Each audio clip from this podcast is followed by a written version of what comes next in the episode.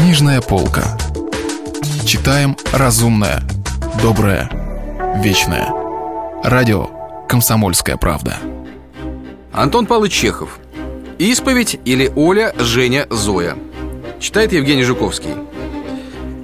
Письмо.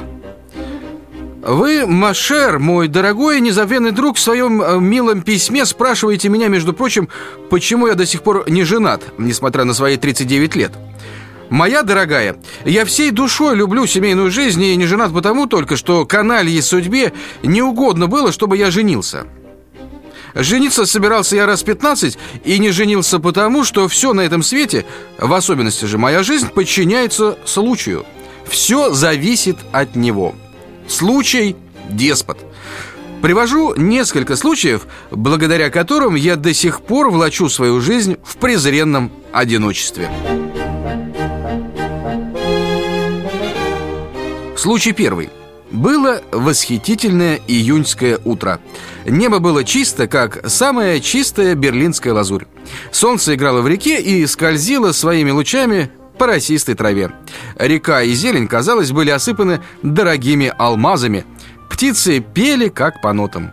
Мы шли по аллейке, усыпанной желтым песком и счастливыми грудями вдыхали в себя ароматы июньского утра. Деревья смотрели на нас так ласково, шептали нам что-то такое, должно быть очень хорошее, нежное.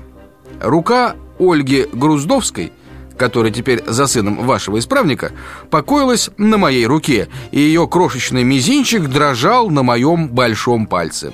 Щечки ее горели, а глаза... О, Машер, это были чудные глаза — Сколько прелести, правды, невинности, веселости, детской наивности светилось в этих голубых глазах.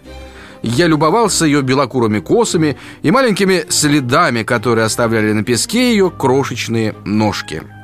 «Жизнь свою, Ольга Максимовна, посвятил я науке», — шептал я, боясь, чтобы ее мизинчик не сполз с моего большого пальца. «В будущем ожидает меня профессорская кафедра». На моей совести вопросы научные. Жизнь трудовая, полная забот, высоких. Как их? Ну, одним словом, я буду профессором. Я честен, Ольга Максимовна. Я не богат, но мне нужна подруга, которая бы своим присутствием... Оля сконфузилась и опустила глазки. Мизинчик задрожал. Которая бы своим присутствием... Оля, взгляните на небо. Оно чисто, ну и жизнь моя также чиста, беспредельно. Не успел мой язык выкарабкаться из этой чуши, как Оля подняла голову, рванула от меня свою руку и захлопала в ладоши.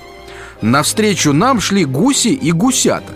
Оля подбежала к гусям и, звонко хохоча, протянула к ним свои ручки. О, что это были за ручки, Машер?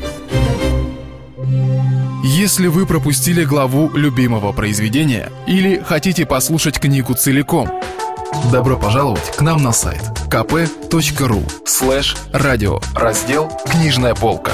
Книжная полка. Читаем разумное, доброе, вечное.